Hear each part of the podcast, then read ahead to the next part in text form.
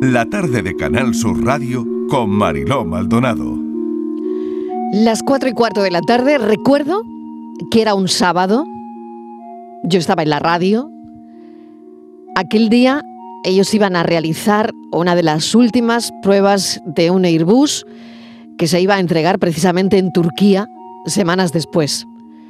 El despegue fue normal, pero cuando llevaban unos minutos en el aire, tres de los cuatro motores fallaron. Buscaron volver al aeropuerto, pero ante el peligro de que se estrellaran en un centro comercial repleto de gente, un sábado, imagínense, intentaron tomar tierra en un campo de cultivo. La desgracia hizo que la aeronave chocara con un tendido eléctrico y se precipitara al suelo casi de inmediato las llamas devoraban ese avión. Dos ciclistas que pasaban por la zona y un agricultor se lanzaron al aparato con grave peligro para sus vidas y casi casi milagrosamente dos de los seis integrantes de la tripulación estaban vivos. Tremendas las heridas. El ingeniero de Augusto y el mecánico Joaquín Muñoz. El resto de la tripulación había muerto.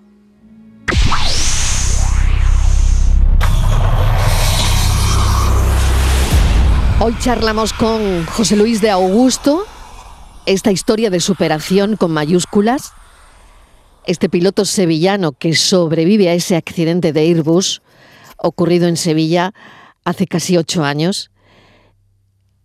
Bienvenido, José Luis. Hola, buenas tardes. Gracias por acompañarnos. Nada, vosotros. Bueno, ¿cómo cambió tu vida todo esto? Pues siempre lo digo, no, imagínate, ¿no? Al final mm. eh, yo era una persona normal y corriente, ¿eh? no, pues sí, me dedicaba efectivamente a probar a probar aviones, ¿no? Aviones en vuelo eh, antes de hacer la entrega al cliente, ¿no? Para, para verificar que todo funciona correctamente, para, para que se entienda de forma fácil. Y como decía, ¿no? Pues mi vida era normal, una persona con su familia, me acaba de casar hace un año o hacía un año y, bueno, pues viviendo en la ciudad donde había nacido, eh, trabajando en lo que quería y prácticamente pues con, con todo un futuro por delante. Para llegar ahí, José Luis, eh, me imagino que, bueno, horas y horas y horas de trabajo como ingeniero de ensayos en vuelo, ingeniero aeronáutico, que no es una carrera precisamente fácil, ¿no? Considerada de las más difíciles en ciencia, si no me equivoco, ¿no?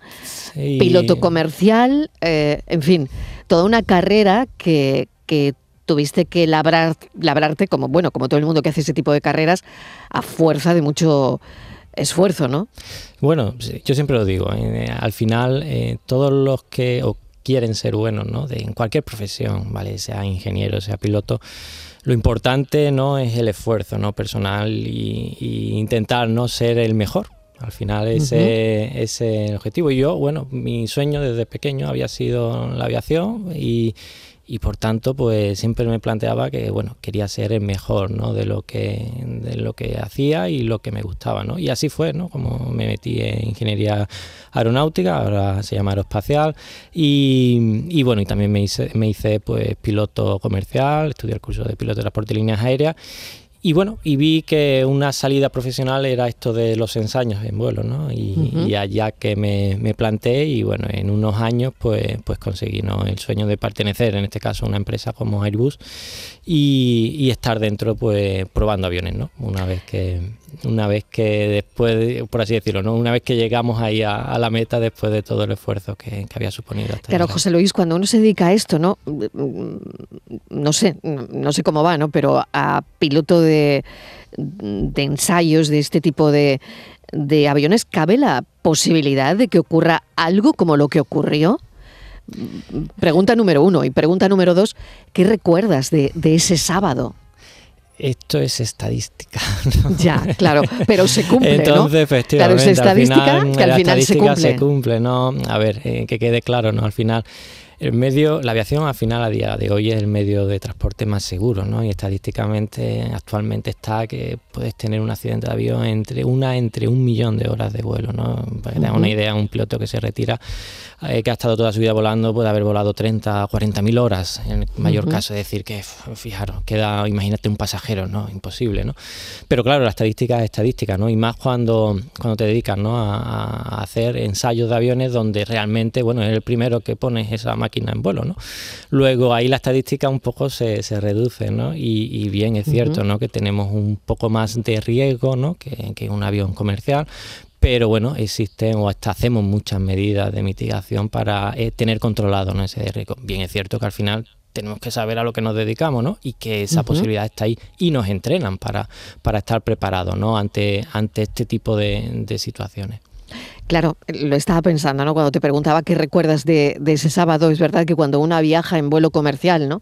Y hay turbulencias y, todo esto, bueno, al menos yo me pongo muy nerviosa, ¿no?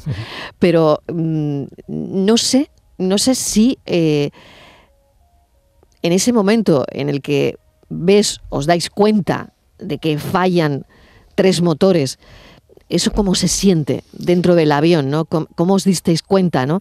Eh, la decisión de decir, bueno, podemos chocar contra un centro comercial, tenemos que desviar ahora mismo el vuelo, en fin. Son decisiones, yo creo que en milésimas de segundo, ¿no?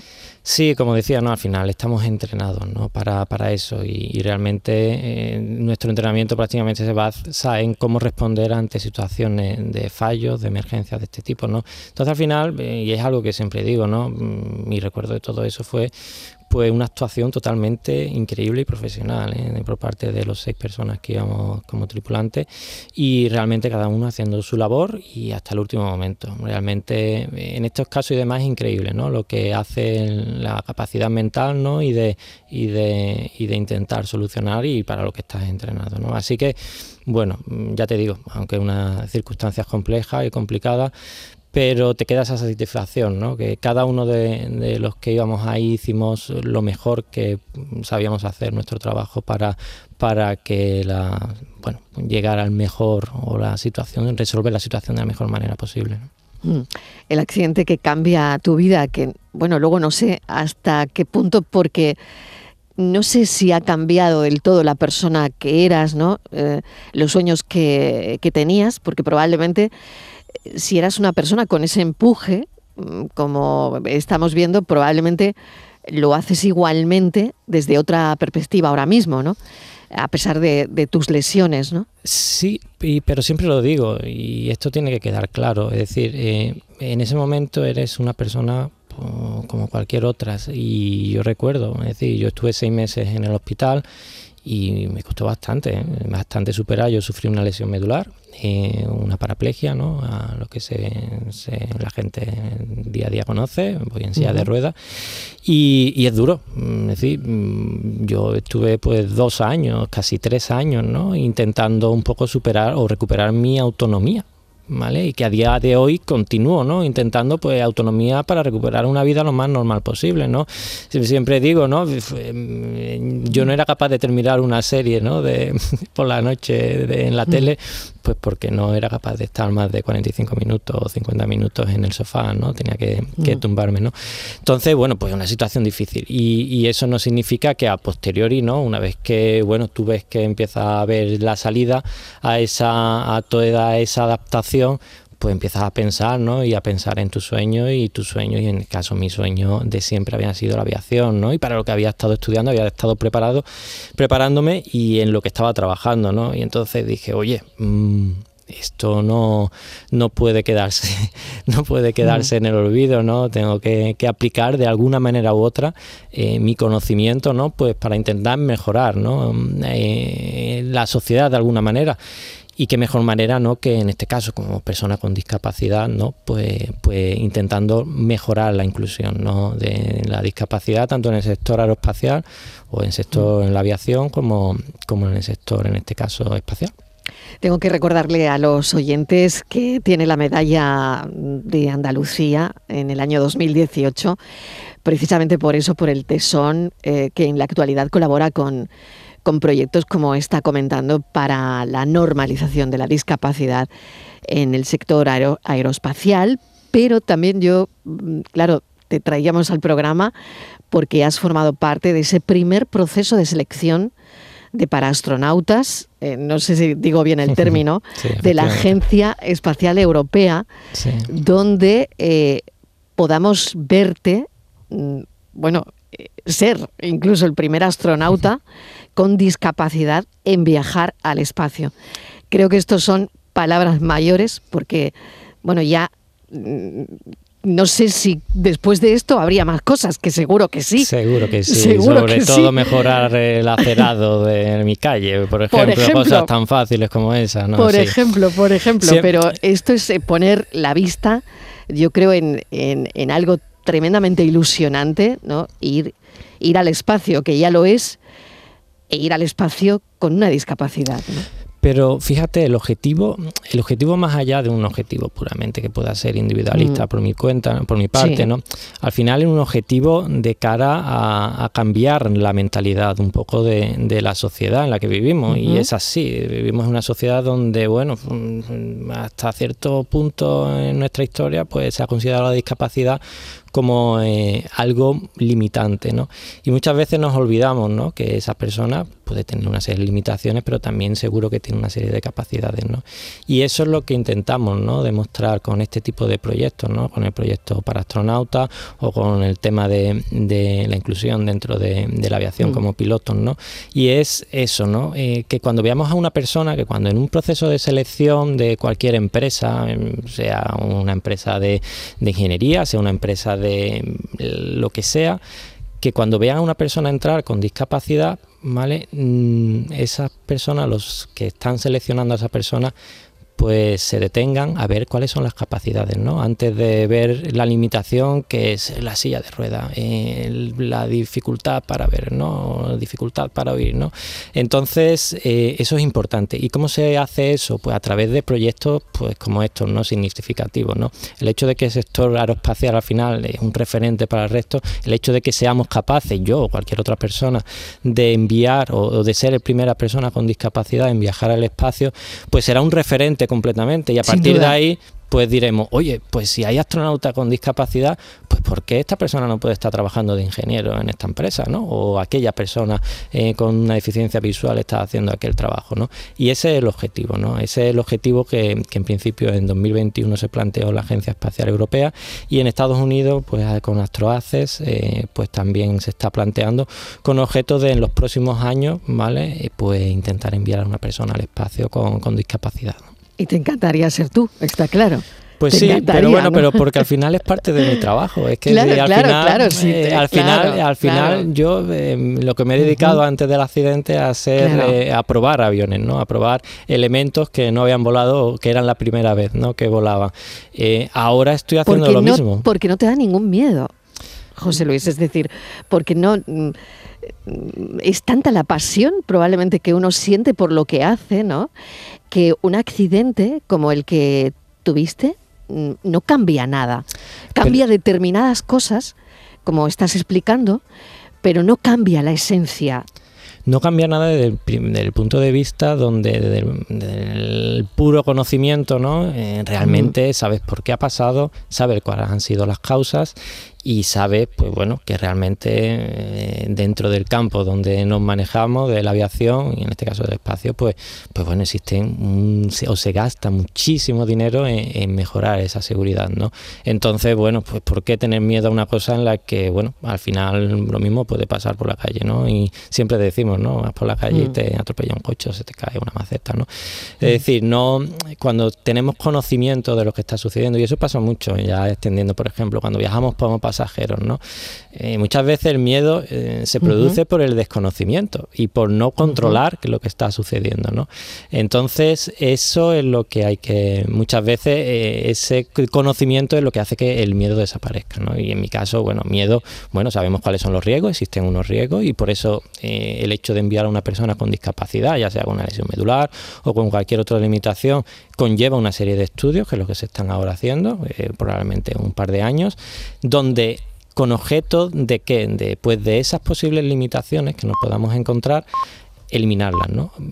eliminarlas como a través de la tecnología, ¿no? Y ese, y ese es el objetivo, ¿no? Al final que, nos planteamos y que, y que tenemos que perseguir.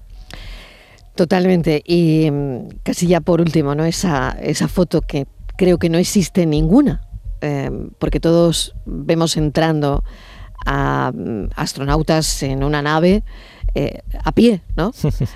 Eh, esa es la foto, o saliendo o entrando, ¿no?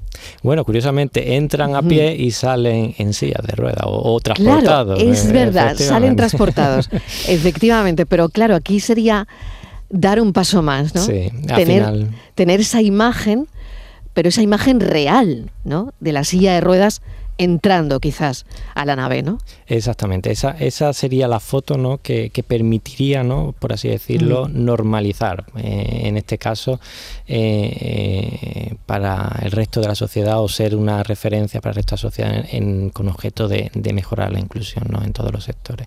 Y ese es el objetivo. ¿Cuánto significado tiene todo eso? José Luis de Augusto, yo te agradezco enormemente que hayas venido a la radio a contarnos esto. Bueno, luego están esos ensayos en microgravedad, que, no tengo ni idea, no tengo ni la menor idea cómo son, cómo son esos ensayos en microgravedad. Eh, porque claro, tienes que, me imagino, someter al cuerpo a un entrenamiento para mm, meterte eh, en una nave que, Claro. Vas a estar durante tiempo en el espacio, ¿no? Fíjate, al final en el espacio todos somos personas con discapacidad, no estamos preparados para una situación de ingravidez. Entonces, fíjate la, situación. Luego es una normalización del mismo modo, es decir, el hecho cuando estamos ahora, por ejemplo, ¿no? En, diciembre, ¿no? que hemos estado haciendo las campañas de vuelo en, microgravedad, eh, pues realmente en un entorno de ingravidez todos somos igual de patosos y todos somos en un primer momento igual de válidos, ¿no? Y ese, eso es lo que al final se, se intenta ¿no? demostrar. Y es decir, pues sí, podemos tener una serie de limitaciones, la tecnología la, está para eliminarlas, pero que todo es conseguible, todo se puede hacer y que y eliminar ¿no? la figura, siempre lo digo, la figura del piloto perfecto, la figura del astronauta perfecto. ¿no? Eh, hay pilotos guapos, mm. feos, altos, bajos y astronautas del mismo modo. Pues, ¿Por qué no astronautas con discapacidad? ¿no? Qué buen discurso. José Luis, qué buen discurso. Esta mañana leía a alguien que decía que nacemos con una misión, pero que nadie sabe exactamente cuál. Y que sería muy fácil eh, saberlo, ¿no? Que, nuestra misión en la vida nos viniera dada, ¿no? Y es verdad que estamos siempre ¿no? en ese viaje, en esa búsqueda de, encontrarla independientemente de todo lo que ocurra alrededor, ¿no? Efectivamente, ¿no? Y, y, bueno, yo creo que, como digo siempre, mi objetivo y bueno, la situación me ha encuadrado en esta, en esta, en esta etapa y en este proyecto, ¿no? Pero somos igual de válidos, ¿eh? Eh, desde nuestro, vamos, desde el abuelo que es capaz de guiar al mm. nieto y enseñarle lo que mm. sabe, al padre que le dedica todas las noches un tiempo al hijo para contándole un cuento. Es decir, lo que tenemos que perseguir es que dentro de nuestras capacidades no pues seamos capaces de transmitir esa ilusión de, las mm. posibilidades y de, y de nuestras capacidades hacia las personas que nos rodean. Un placer esta charla, José Luis de Augusto. Mucha suerte. Eh, te seguiremos la pista, estaremos pendientes y, a ver qué ocurre si hay suerte. Y bueno, hay un andaluz que se convierte además en el primer piloto en, eh, ir al espacio con esos ensayos de microgravedad y perfectamente preparado. Eh, que va a significar tanto para la inclusión de las personas con discapacidad, no solo no solo en el espacio. Gracias, un saludo. A vosotros, un placer.